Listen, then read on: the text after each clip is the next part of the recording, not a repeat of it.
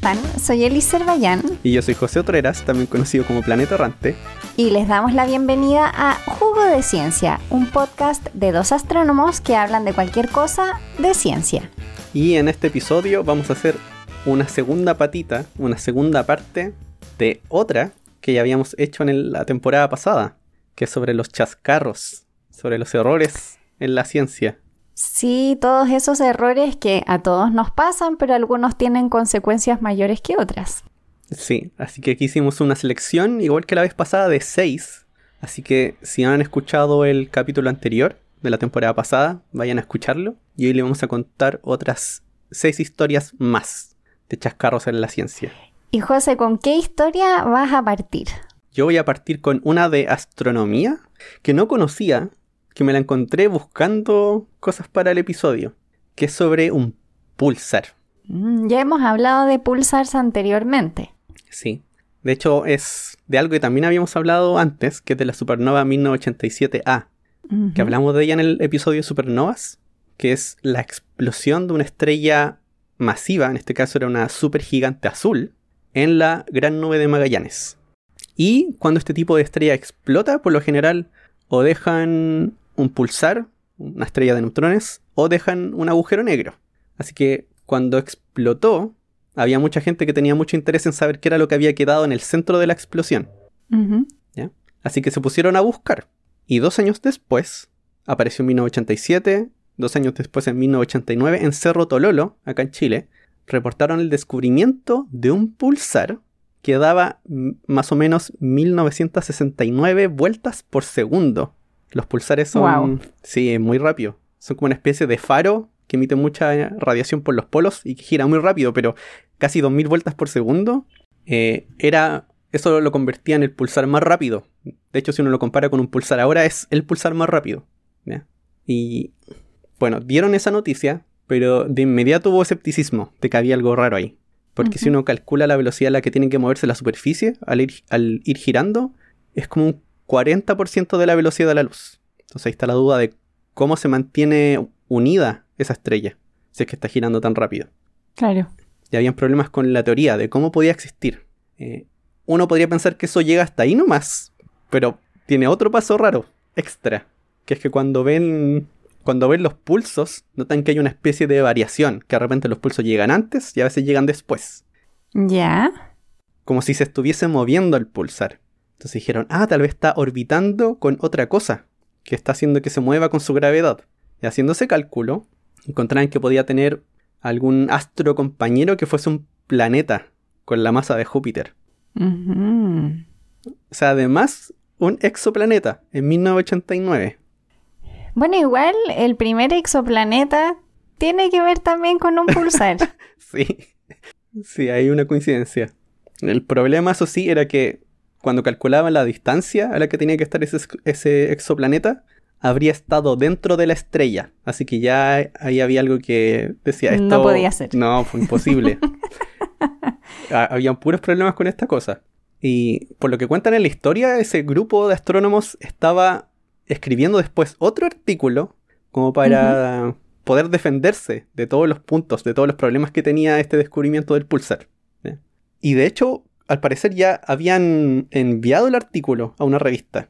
Pero, antes de que se publicara, ese mismo equipo en el Observatorio de las Campanas encontró de nuevo una señal muy parecida a la que habían encontrado antes, pero que era exactamente cuatro veces la frecuencia de la anterior. ¿Qué quiere decir eso? Que eran en el otro eran como 2000 ciclos por segundo, este eran como 8000. Y cuando dividía los dos números se daba exactamente 4. Ya, eso ya es raro. Sí. Y ahí tienes dos problemas. Uno, si eso fuese un pulsar, giraría más rápido que la velocidad de la luz. Y es raro encontrar algo que sea exactamente cuatro veces otra cosa.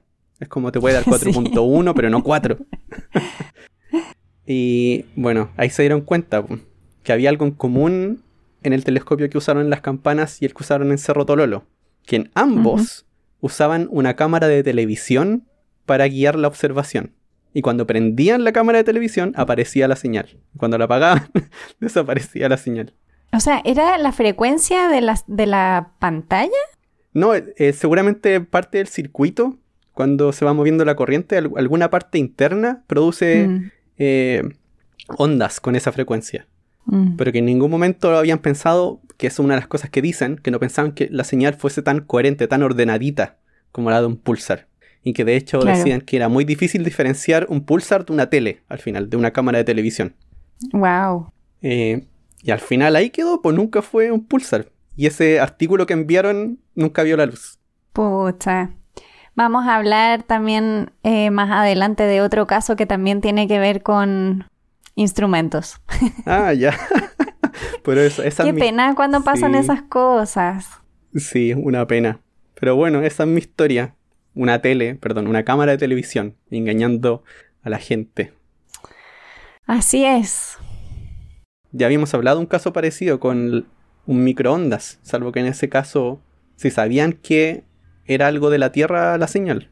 Tú habías contado esa historia. Pero creo que es como más complejo porque esto forma parte como del instrumento que estás utilizando para medir. Ah, claro, sí. Y el otro caso era algo externo a la observación en sí misma. Era como, no sé, tu vecino hace mucho ruido y se te echa a perder una grabación de podcast. Por ejemplo. Ay. sí, cierto. Uno es externo y otro es del instrumento mismo, tienes razón. Ujú. Ya, pues Sí. esa es mi historia. Que te toca. Ya, yo ahora voy a contarte la triste historia de Horace Wells y del descubrimiento de la anestesia. Tengo que decir que a mí me dio pena esta historia. El pobre ¿En Horace serio? Wells. Sí, ahí, bueno, les voy a contar. Horace Wells, Wells nació en Vermont en 1815 y estudió odontología en Boston. Y una vez que se graduó, se fue a trabajar a Connecticut. Y ahí puso su consultorio. Y él estaba preocupado por encontrar un método que permitiese extraer dientes sin dolor. Porque bueno, ustedes saben que antiguamente ir al dentista era como terrible. No que ir al dentista sí. hoy en día no sea terrible, pero en aquel entonces Era, sin anestesia. Ay, qué mal. Y la historia dice que en 1844 eh, Wells fue una demostración que fue efectuada por Gardner Colton, que era conocido como el Doctor de la Risa o la organización era conocida como el Circo de la Risa. Ya. Y lo que hacía Wells es que, o sea, perdón, lo que hacía Colton es que hacía inhalar a una persona óxido nitroso y parece que golpeaban a esa persona ¿Qué? Le pegaban. y no, y no le dolía. Esa era como la demostración. Pero esto, esto es como esos shows de los payasos que se, que se golpean. Claro, por eso era un poco como conocido como circo. Ah, entiendo. Y entonces, en ese momento, Wells se le ocurrió que eso, si era verdad, se podía utilizar para lo que él quería, que era para extraer piezas dentales.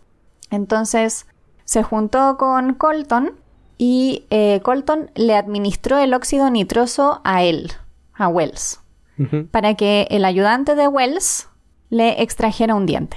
O sea, Wells lo quiso como vivir en carne propia, digamos Oh, wow. y se convirtió en el primer paciente intervenido bajo anestesia ¿Mm? en el año eh, 1844. Y empezó a hacer pruebas y empezó a utilizarlo en su consulta, en realidad, con el que era su socio en aquel entonces, em, William Morton. Y no quisieron patentarlo en aquel momento porque dice la historia que Wells hizo una declaración donde dijo que el estar libre de dolor debía ser tan gratuito como el aire.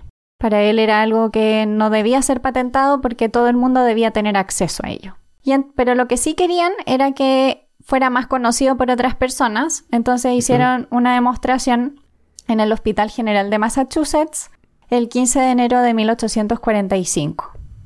El problema parece ser, igual he leído esta historia de varias partes y no hay un total consenso absoluto de qué fue lo que pasó, Ya, pero. pero aparentemente eligieron a un voluntario que era un estudiante, como no, un estudiante al que le administraron este óxido nitroso y cuando fueron a hacerle la intervención, empezó a gruñir, empezó a moverse y terminó gritando. ¿Qué? Y entonces, obviamente, eh, la demostración no fue para nada un éxito, fue altamente criticado, todo el mundo lo abucheó y tuvo que dejar el lugar. Lo que se cree hoy en día es que este voluntario no le funcionó porque parece, dicen, que puede haber sido una persona obesa y quizás incluso eh, que haya tenido algún otro tipo de problemas y entonces quizá la dosis o lo que se le administró de óxido nitroso no era suficiente para que a él le hiciera efecto. Entonces, Ah. lamentablemente, esa muestra pública en el Hospital General de Massachusetts no tuvo éxito. Pero entonces eso fue como mala publicidad para la anestesia. Sí, totalmente. Fue súper mala publicidad y de hecho Wells eh, siguió utilizándolo y lo volvió a us- usar en sí mismo y efectivamente funcionaba. El problema fue que después cuando intentó comunicarse con otras personas, le dijeron que era súper peligroso utilizar el óxido nitroso y nadie quería hacerlo.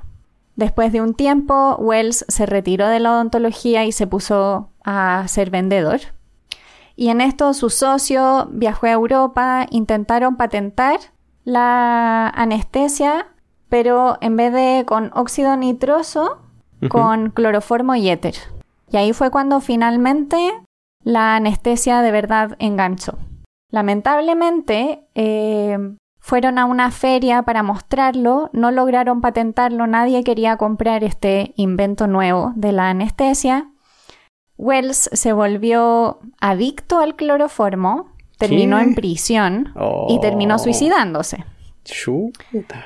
Y cuando se suicidó, se suicidó con cloroformo. O sea, usó el ¿Cómo? cloroformo para no sentir dolor mientras se suicidaba. Así que eh, Oh, qué es súper, súper triste. Sí, una historia muy triste. Y finalmente en 1864, en forma póstuma, la Asociación Dental Americana reconoció a Wells como el descubridor de la anestesia moderna. Porque finalmente él la descubrió. Él descubrió que se podía utilizar en intervenciones médicas, pero lamentablemente ese chascarro en esa demostración pública le costó todo. Al final perdió su carrera y finalmente perdió su vida. Oh, qué buena historia. Pero, pero triste. No había escuchado antes, eso sí, su historia de la anestesia. Yo tampoco la había escuchado. Pero bueno, a veces las historias de la ciencia son así Sí. tristes. Bueno, partimos con una historia de un chascarro, un descubrimiento que no era. Ahora algo un poquito más triste de alguien que descubrió algo tan bacán, pero que tuvo tan, no sé, una serie de eventos desafortunados al final. Y ahora yo les voy a contar una historia que es más polémica, que fue bien polémica. A ver, ¿de qué es tu historia, Mi José? historia tiene que ver con la. un poco con la homeopatía. ¿Has escuchado? Bueno, supongo que conoces la homeopatía. sí, sí, conozco Elis, la homeopatía. Que tiene que ver con esto de diluir algo muchas veces y que a pesar de que esté muy diluido, sigue teniendo sus efectos. Los efectos que tiene la muestra original. Esa es como la idea que tenemos que decir así para, para que no haya confusión. No tiene respaldo. para que no Es haya que no se puede. aquí. Uno no puede diluir infinito. No, claro, algo. esa es la idea, es como diluirlo infinito hasta que la cosa original que había ya no quede. Y aún así tiene ese efecto. Y bueno, para mencionar, toda esta idea nació antes de que supiéramos la existencia de los átomos. ¿ya? Sí. De ahí viene. Entonces, ahí podría haber tenido algo de sentido diluir hasta el infinito, porque siempre queda algo. Pero la forma que uno entiende ahora cómo funcionan las cosas, eso no tiene mucho sentido. Ya, pero ¿qué fue lo que pasó? Había un equipo en Francia que estaba liderado por un inmunologista, así se dirá, Inmunólogo. inmunólogo llamado Jacques Benveniste. Él era el líder del laboratorio. El líder de este equipo que estaba haciendo pruebas con un anticuerpo que se llamaba inmo- inmunoglobulina E. Me costó decirlo. Y la idea es que este anticuerpo cuando se encuentra con otros con otras moléculas puede generar una reacción alérgica generar una reacción alérgica y en algunas muestras eso significaba un cambio de color. Así que se veían que había un cambio de color en una muestra, sabían que estaba actuando el anticuerpo. Esa era como la idea. Y lo que hicieron aquí era tener unas muestras de prueba, unas que tuviesen la, inmunoglobulina normal actuando y otras las diluían muchas veces en agua. Las diluían hasta 120 veces. O creían que estaban diluyéndolo hasta 120 veces. sí, sí. Pero para tener algo claro, si uno diluye hasta 120 veces, eso ya significa que no hay ningún átomo. No. Ni siquiera un átomo de la cosa original. Está solo el compuesto en que lo estás diluyendo, nada más. Claro que en este caso es el agua, ¿ya? Y estaban viendo si es que tenía los mismos efectos, si es que permanecía con los efectos el agua al haber estado en contacto con la inmuno, inmunoglobulina. Y encontraban que sí, al menos eso fue lo que ellos encontraron, de que seguía teniendo el mismo efecto, ¿ya? De que al parecer el efecto de este anticuerpo se mantenía en el agua a pesar de no estar presente, ¿ya? Y ellos pensaban que tal vez eh, había quedado algo en la estructura de las moléculas del agua, que quedó algo de información. Esa era su idea. El problema aquí es que ellos no saben mucho de química o física. Cuando uno comienza a leer sobre las ideas que tenían, ahí queda claro. Que no tenían muy claro cómo funcionaba una molécula, de hecho. Y bueno, envían este estudio a una revista prestigiosa, la envían a Nature, para que salga publicada, esto es como 1989, y ahí tuvieron un problema, porque era como, ¿publicamos esto o no? 1989. Sí, 1989. Ah, mira, yo pensé que todo esto era como anterior a eso. No, es bien reciente. Sí. Pero ahí estaban en la duda de publicar eso o no, porque era homeopatía. ¿ya? O sea, con lo que uno sabía de química o física, eso era imposible mm. que pasara. Así que habían dudas. Pero tampoco había una falla en la metodología que fuese clara, como para decirles no podemos aceptar su artículo. Así que pasó nomás. Dijeron ya, esto es lo que vamos a hacer. Vamos a publicar su artículo, pero además el editor de la revista publicó como una pequeña columna diciendo que la gente tenía que tomar este estudio de forma prudente de que no había que juzgarlo a la ligera y que había que esperar a que otras personas hicieran el mismo experimento, de que hubiese una replicación primero, antes de decir si esto era cierto o no.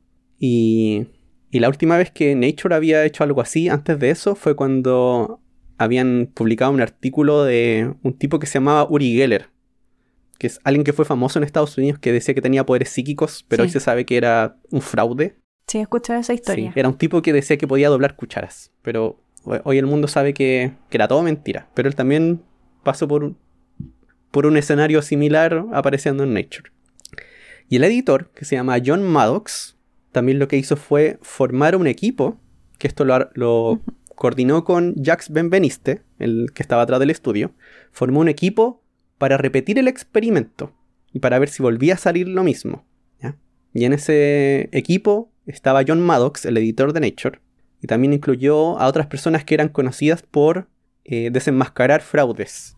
Que uno era James Randi, que era un ilusionista, y Walter Stewart, que era un químico. Y en el caso de James Randi, él, él era, es conocido porque ofrecía un premio de, ya para ese tiempo, de un millón de dólares a quien demostrara tener poderes paranormales. ¿ya? ¿ya? Hacen el experimento de nuevo y les da lo mismo, les da el mismo resultado. Que el agua diluida seguía teniendo una especie de memoria. De hecho, algunos periodistas así le llamaron a esto, memoria del agua, porque parecía que tenía memoria. dijeron, ya, pero parece que el experimento no está tan bien hecho, el procedimiento no es muy, no es muy limpio. Eh, los investigadores en todo momento saben cuál es la muestra que está súper diluida y cuál no. Entonces pueden tener algo de manipulación en el experimento. Hay cosas que a veces uno no se da cuenta y uno está manipulando el resultado del experimento. Claro, es que uno quiere, uno sabe lo que quiere ver. Entonces, a veces hace cosas sin querer. De hecho, está, está estudiado, tiene hasta un nombre, que es como el efecto del, de lo que espera un observador. Es un tipo de sesgo experimental, algo que se puede medir, que pasa cuando uno espera que aparezca el, el resultado que uno quiere. Y al final lo que hicieron fue modificar cómo realizar un experimento eh, haciendo que fuese ciego. ¿En qué sentido? En que ocultaban de los investigadores cuál muestra era la diluida, cuál no. Les cambiaban las etiquetas eh, y les ponían un código para diferenciarlas. Pero ellos no tenían acceso a ese código. Y además, el laboratorio tenía cámaras en varias partes, así podían ver qué era lo que hacía cada persona. Y ahí cuando hicieron el estudio ciego, no encontraron ningún efecto. El agua ya no tenía memoria.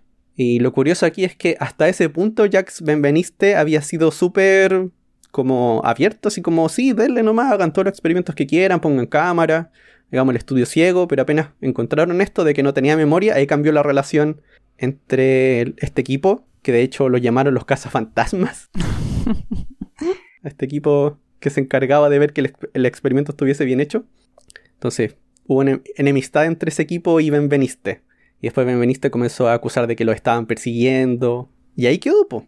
Y de hecho hubo otros equipos después que también trataron de replicar el experimento y que no encontraban nada. Y de hecho hubo otra institución, que era el Departamento de Defensa de Estados Unidos, que financió la repetición del experimento con el mismo diseño experimental que Benveniste. Y no encontraron nada. Excepto cuando la persona que manipulaba los instrumentos era uno de los miembros del equipo de Benveniste. O sea, si depende de la persona que lo hace, es que claramente hay un tema de manipulación.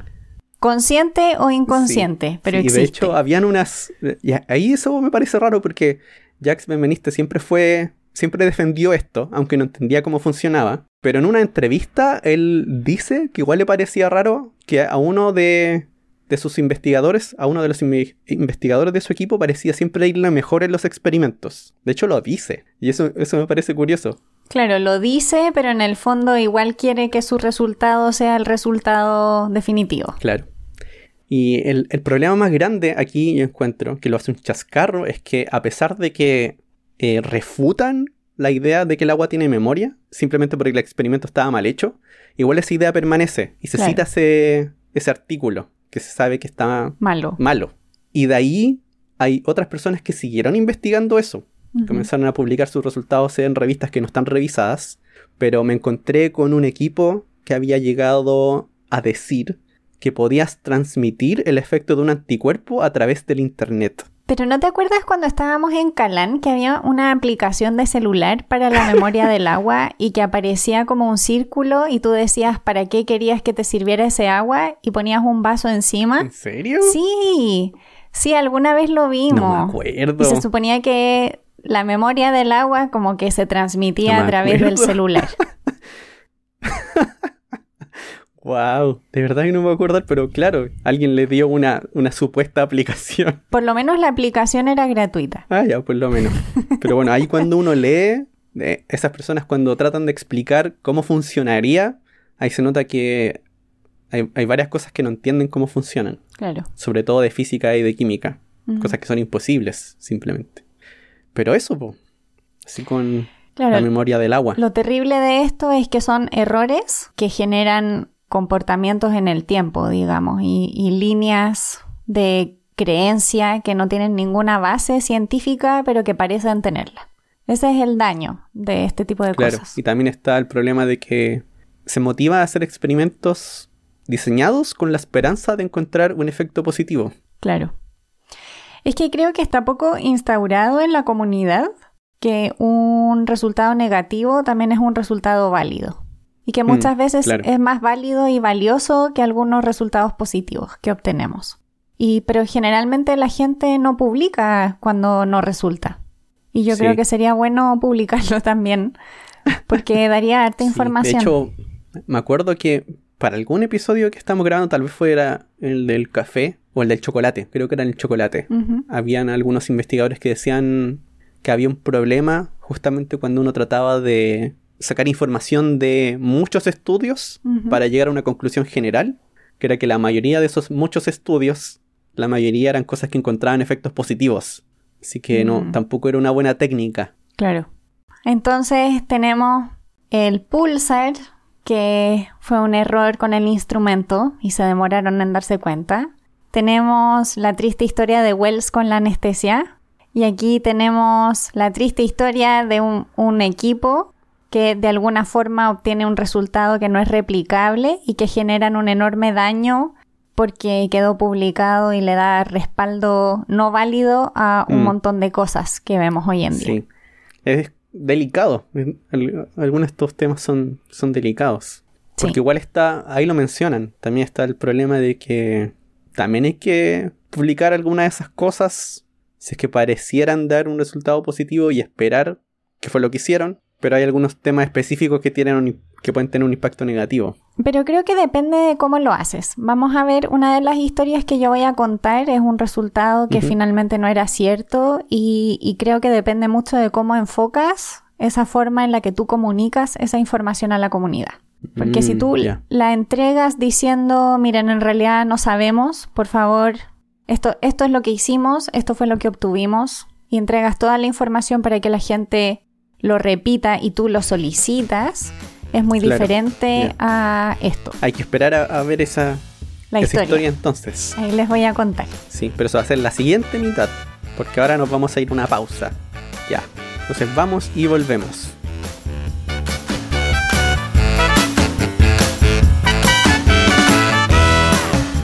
¿Sabías que en 1964 un estudiante de posgrado llamado Donald Curry pidió talar el árbol Prometeo que se cree era el más antiguo del mundo? Mientras estudiaba la edad de los árboles en la zona de Nevada, Estados Unidos, un instrumento que utilizaba para sacar muestras de los árboles y datarlos quedó atorado en ese árbol y para recuperarlo decidieron talarlo. Este árbol habría tenido alrededor de 5.000 años, siendo más viejo que el árbol Matusalén un pino de la misma especie.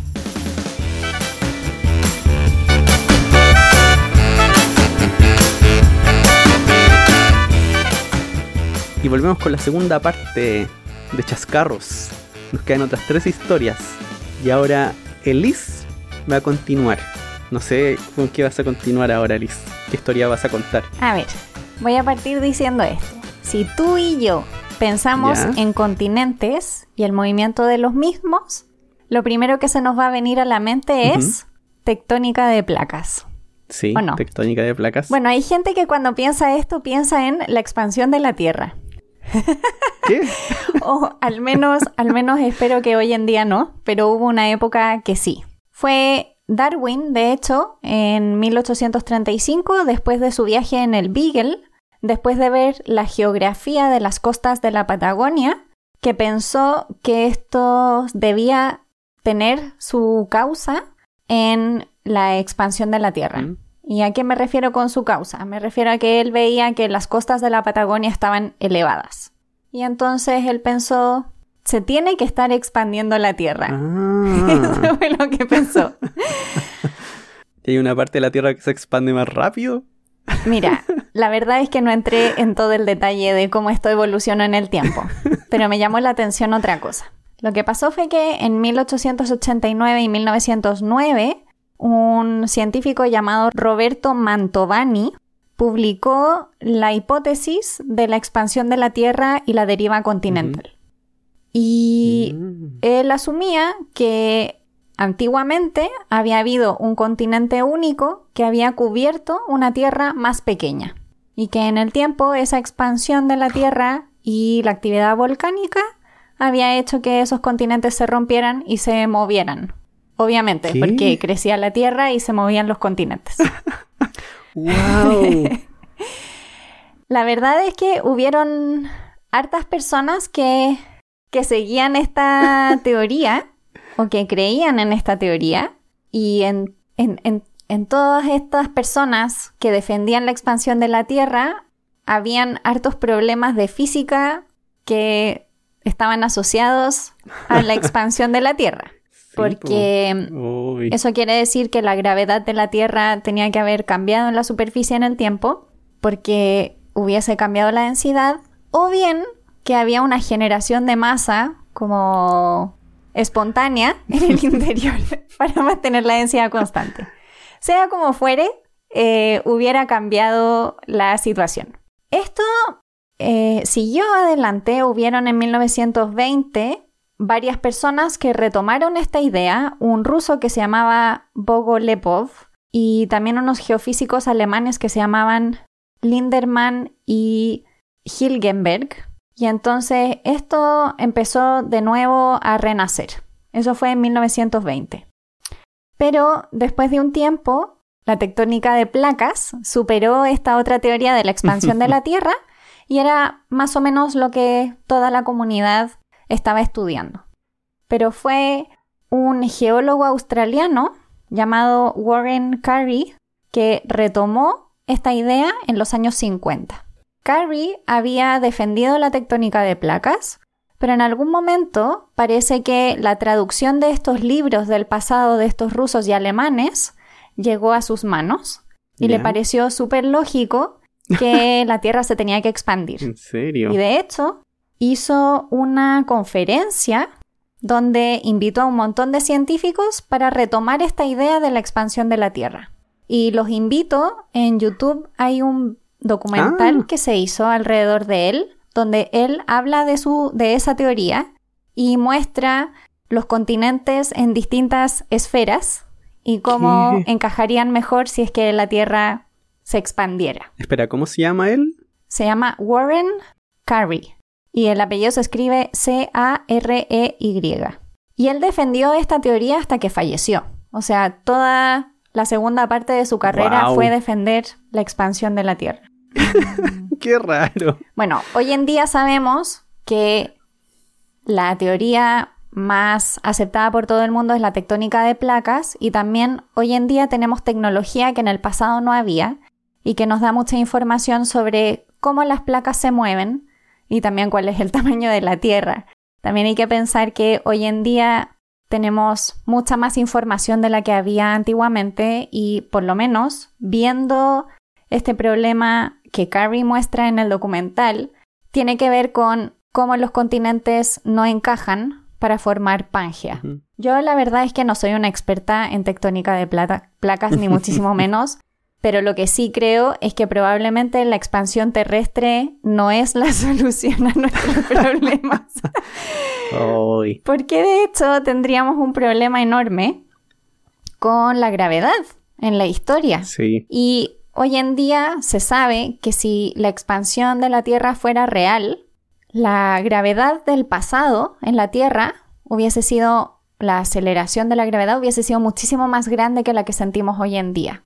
Y eso quiere decir que todos los seres vivos que se desarrollaban en la Tierra o que se hubiesen desarrollado en la Tierra tendrían que haber sido muy diferentes. Claro, tendría que haber sido más chicos, tal vez. Claro. Hay to- toda una, digamos, un área donde se cruza la geología con la biología y la evolución y todo eso tiene que cuajar y tiene que funcionar en un sistema único.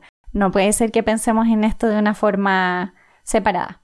Y una de las cosas que ellos decían es, bueno, pero, pero en realidad sí cae, o sea, sí aumenta la masa de la Tierra, porque Porque caen cae rocas ya. del espacio. Porque cae Claro. material. Claro, efectivamente. Pero la fracción que se necesita para que la hipótesis funcione es muchísimo mayor. O sea, claramente esa no es la solución. Así que a pesar de que caigan toneladas de meteoritos a la Tierra o de meteoroides, no soluciona en absoluto esta, esta problemática.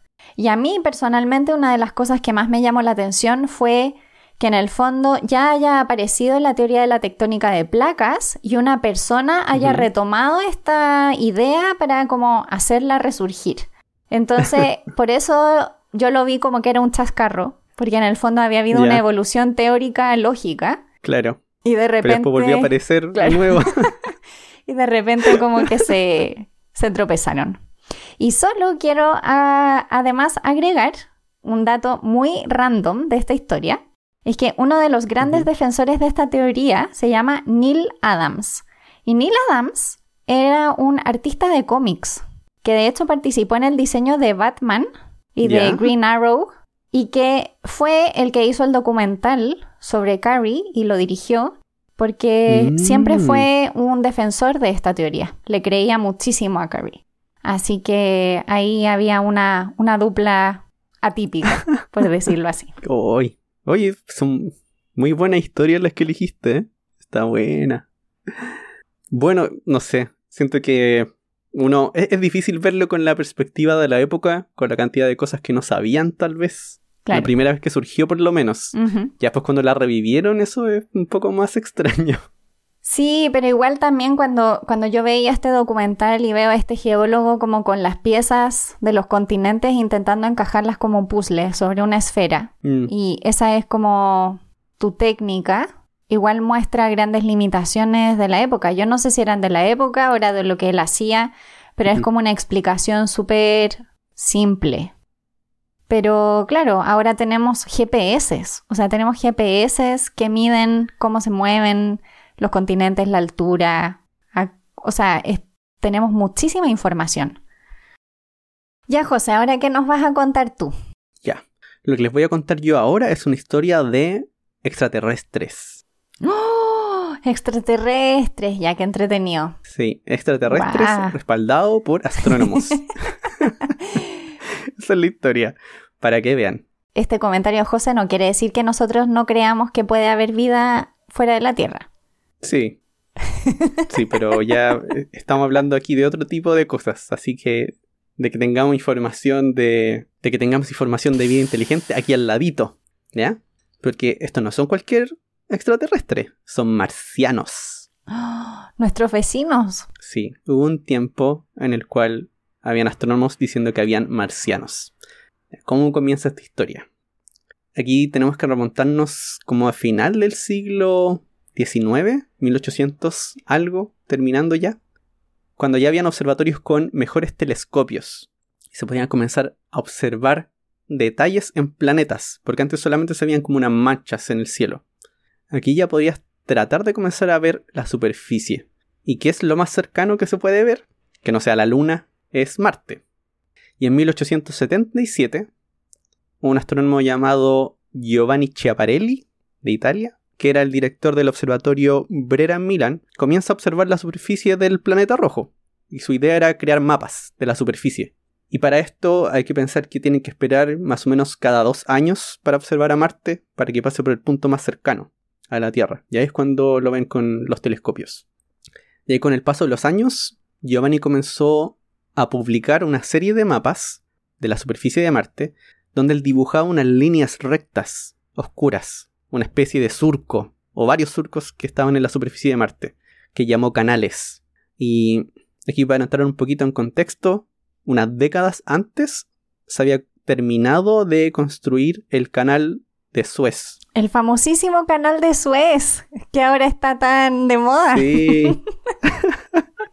sí, porque ahora tiene un arco ahí, perdón, un barco ahí atrapado en diagonal. Pero es como para tener la idea de que en ese tiempo esa era la mayor obra de ingeniería creada, ese canal que atravesaba desde el Mar Rojo al Mediterráneo. Así que de inmediato, para algunas personas había una asociación entre los canales en Marte y el canal de Suez. los ingenieros marcianos. Claro, pues y una de esas personas fue Percival Lowell, otro astrónomo que habíamos hablado de él en el capítulo de Plutón. Sí. Y que él también comienza a hacer observaciones y a decir que veía los canales de Marte. Pero él decía que eran estructuras estructuras construidas en Marte. Así como la Gran Muralla China. Claro. Y de ahí en adelante él comienza como una amistad con Chiaparelli y se envían cartas.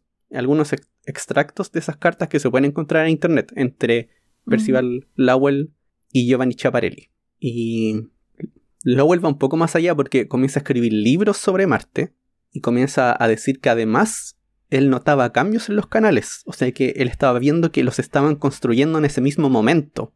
Porque podría haber surgido la duda de que tal vez esos canales estaban ahí desde hace mucho tiempo y que ya no había nadie. Pero el agua estaba diciendo que estaban cambiando. así que estaban siendo construidos en ese tiempo. Así que habían marcianos vivos en Marte. Sí. Y raro, muy raro. Ahora, eso no. Eso no quedó ahí. Porque mientras él decía eso, habían otros astrónomos que habían hecho un estudio para tratar de refutar esta idea. Y lo que habían hecho fue un experimento con estudiantes, como siempre. Y lo que hacían era hacer un dibujo de un círculo con cierta estructura en la superficie, como si uno hiciera un, mapa de un planeta, como uno se lo imaginaría ahora, así con manchas y todas esas cosas. Y lo que hacían era poner este mapa a distintas distancias y ellos desde su posición tenían que tratar de ver el mapa y dibujarlo de nuevo. Y notaban que mientras más lejos estaban del mapa y más difícil era notar los detalles, comenzaban a dibujar líneas rectas, que no estaban en el mapa original. Entonces al parecer era el mismo cerebro el que completaba la información trazando unas líneas en la superficie, pero que en realidad no estaban ahí. Entonces para ellos dijeron, bueno, esto termina aquí, estas son ilusiones ópticas, no hay nada más que hablar. Pero. Pero para, para Lowell no era así, po. para nada. Él seguía con su, con su idea de que había vida en Marte. Y para él no era convincente lo de las ilusiones ópticas. Porque según él, su observación eran las mejores que habían. Claro, hoy en día también sabemos eso, porque nuestro cerebro rellena con información. Cuando vemos como. Cuando no vemos imágenes claras, nuestro cerebro las construye. Y de esto hay que decir que Lowell terminó escribiendo tres libros sobre Marte, sobre los canales y sobre los marcianos, pero además decía que usaban los canales para extraer agua de los polos congelados y repartirla por el planeta. Y ahí también había otra crítica. Había una astrónoma que se llamaba Agnes Marie Clerk, que decía que no tenía sentido hacer eso, porque primero no sabían si esos polos congelados eran agua, y lo otro era que no era la cantidad de agua suficiente como para poder repartirla por toda la superficie del planeta. no, no, no calzaban las matemáticas. Pero de nuevo, después él, defendía su punto y trataba de refutar todas estas eh, críticas que le llegaban. Y, más o menos cuando muere un poco la idea de Lowell, fue como en 1909, cuando otros astrónomos comenzaron a hacer observaciones con incluso mejores telescopios. Uno de ellos fue un científico millonario que se llamaba Delabaum Pluvinel, que fue a montar un telescopio nuevo a una a la cima de un monte en Francia. Y ahí obtuvieron las primeras fotografías publicadas de la superficie de Marte. Y ahí no se ve ningún canal. Y era la mejor calidad de la época. Y ese mismo año también otro astrónomo que había sido seguidor de Lowell que defendía la idea de los canales, observó Marte, no vio nada y fue como, ah, chuta. No era. Eh, no era nada. pero está bien, hay que reconocerlo. como lo siento, pero sí, sí, hay que reconocerlo. Y, oye, esta cosa también es interesante, porque unos años antes, aquí me adelanté un poco, que aquí se me, se me fue esto, porque unos años antes de eso, él había hecho una expedición a Chile, al desierto de Atacama, a montar unos telescopios. Porque ese era el lugar en 1907 desde el cual se iba a ver Marte muy bien. Y ahí hicieron unas fotografías, mm. pero él las alteró un poco. Como que remarcó las cosas que él decía eran canales. Y ahí perdió toda seriedad. Pucha, hoy en día sabemos que no hay que tocar las imágenes. Aunque esté de moda. No, no, no hay que manipularlo. O así que fue como un Photoshop. Digamos que fue el primer Photoshop de la historia científica agarró las fotos, porque eran una imagen, una foto. No creo que haya sido el primero, José.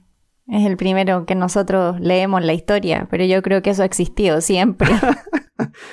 ah, sí, tal vez. No, pero creo que por lo menos para esto eran las primeras fotos en astronomía. Porque antes de ellos eran dibujos nomás. Y ahí tenías que confiar en que lo que dibujaban era verdad. Claro. Porque eran dibujos. Podías retocar todo lo que quisieras. Sí, ahí puedes exagerar todo. Mm. Y si bien, como ya les dije, otros astrónomos, incluso que habían creído en Lowell y en Chaparelli, terminaron convencidos de que no existían los canales, Lowell siguió con esa idea hasta el día de su muerte, de que existían los canales y de que habían marcianos. Eh, y para terminar con estas cosas locas de él, en 1911, en el New York Times, publicaron este título. Dice, marcianos construyen dos inmensos canales en dos años. Claro, porque los veían que iban construyendo. O sea, supuestamente, Lowell. Qué increíble. Mira, esto es lo que decía Lowell de esto. Decía, canales de miles de millas de largo y de 20 millas de ancho van más allá de nuestra comprensión. Dice, si bien sabemos que una roca acá pesa 100 libras, allá pesaría solo 38 libras, sí. porque la gravedad es diferente, y que las labores de ingeniería serían menos arduas. Aún así, apenas podemos imaginar a los habitantes de Marte siendo capaces de completar la titánica tarea dentro del corto intervalo de dos años. O sea, además eran súper ingenieros. Además, bueno, pero es que si los marcianos son así avanzados, van a ser mucho mejores que nosotros. Sí, po. Y así con los marcianos, pues esa fue tal vez la primera idea de vida en Marte. Qué increíble. No, con algo que lo triste, lo triste es eso, lo triste es que no haya como reconocido su error. Y porque sí. o sea, efectivamente él lo vio, si nadie dice que no vio los canales, pero eran una ilusión óptica, después ya no estaban ahí, bueno, fue un error. Pero es difícil reconocer los errores, eso es verdad. Sobre todo si son cosas tan grandes y que te dan mucha prensa. Tuvo mucha prensa. hablando de errores grandes que te dan mucha prensa, voy a ir a mi última historia. Ya.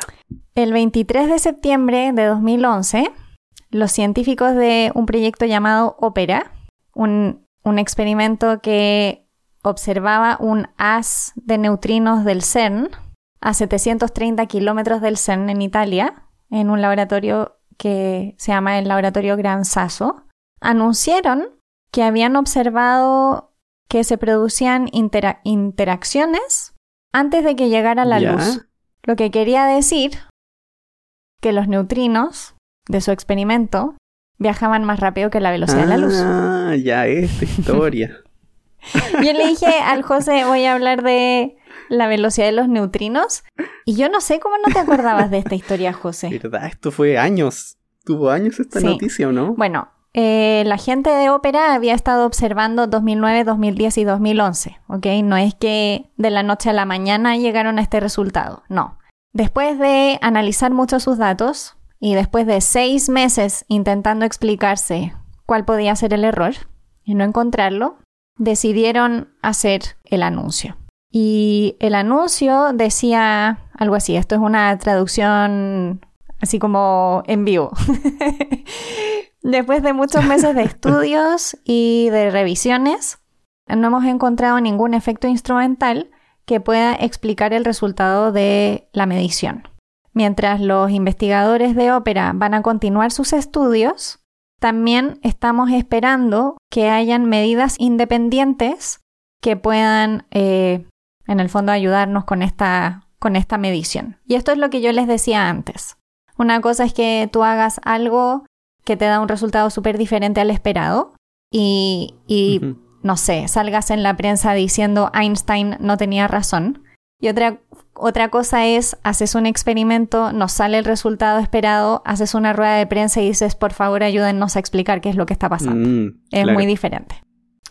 Y el tema es que el director del CERN dijo, bueno, si esta medida está, es confirmada, puede cambiar la vista, lo que, lo que sabemos de física, pero tenemos que estar seguros de que no hay ninguna otra explicación mundana a, a esto.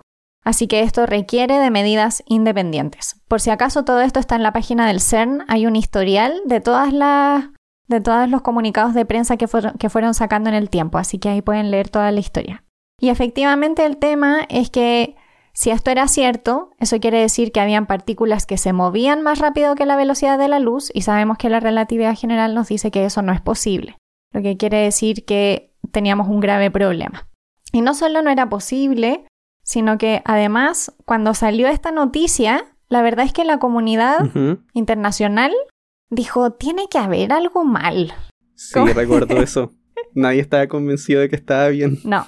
Así que empezaron inmediatamente eh, otros equipos también a intentar explicar qué era lo que había pasado, mientras el equipo de ópera seguía intentando hacer pruebas e intentar encontrar dónde estaba el error. He leído por ahí que sí habían algunos físicos que dijeron, sí, por fin, la relatividad está mal, esta es mi teoría. Pero, pero Me imagino. Bueno, empezaron a hacer muchos tests y eh, la siguiente actualización fue el del, 10 del 18 de noviembre y de- dijeron se realizaron más mediciones y el resultado es el mismo.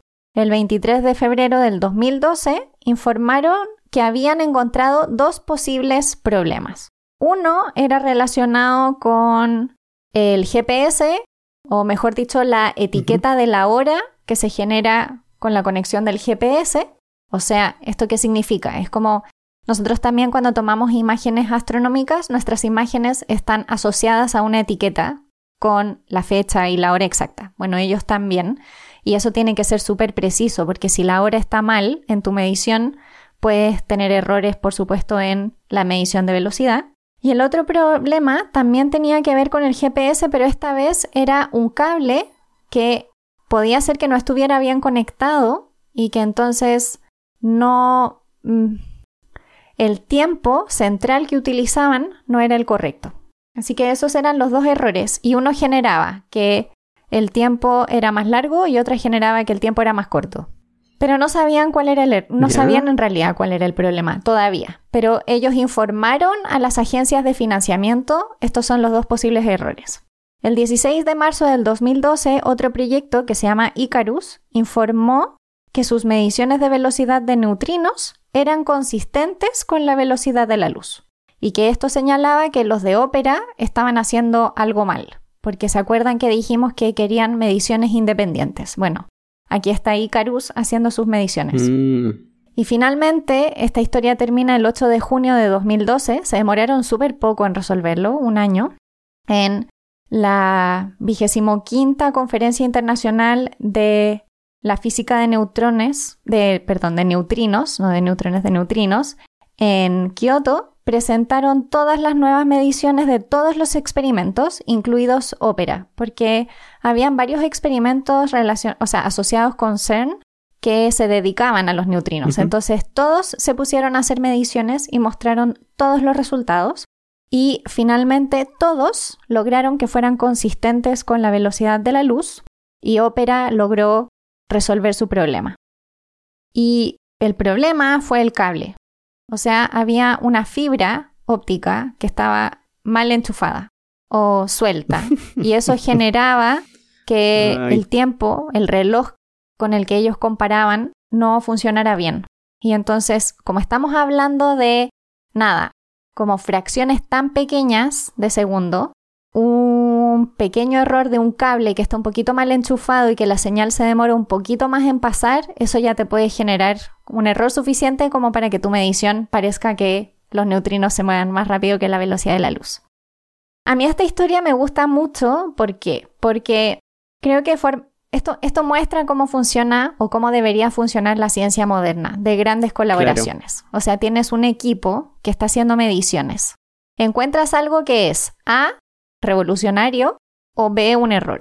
Bueno, lo muestras y dices, miren, podría ser revolucionario y ojalá fuera así. A todos nos viene bien que sea revolucionario, pero ayúdennos a estar seguros de que lo que estamos haciendo está bien. Y eso fue lo que logró que todo el mundo se volcara en resolver este enigma y que finalmente todos lograran las mediciones que eran consistentes entre sí y que van de la mano con la relatividad general y que no tenemos un problema con eso. Eso conllevaría muchos otros problemas en muchas otras cosas. Pero mm, yo creo que ellos lo hicieron bien. Además, cuando uno lee lo que dijeron en la rueda de prensa, no salieron diciendo como hemos revolucionado la física. No, salieron diciendo esto es lo que hemos medido. Claro. Según esto, los neutrinos se mueven a tal velocidad. ¿Puede haber un error? Por supuesto que puede haberlo. Ayúdennos a encontrarlo. Así que esa fue la historia. Igual debe haber sido súper estresante para ellos, porque debe ser terrible tener que salir. Pero hace poco también tuvimos una cosa así, ¿no? Como con la señal de Venus. la señal de Venus.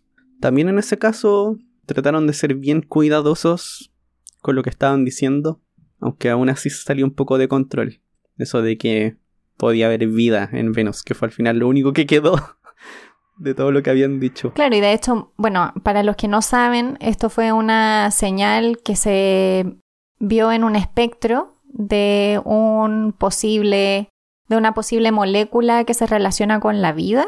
Se podría, se podría relacionar con la vida y la habían detectado y hicieron públicos sus resultados. Y de hecho generaron, yo leí críticas de gente que decía, pero es que no deberían haberlo mostrado, no deberían haberlo puesto en un paper porque no sabían si era verdad. Pero es que si no lo dices, ¿cómo va a haber otro equipo que te va a ayudar como a descifrar el enigma? Claro. Y desde, desde un principio hasta el final estaba la duda, no era que estuviesen diciendo eso y después lo refutaban se iban a quedar con su idea original.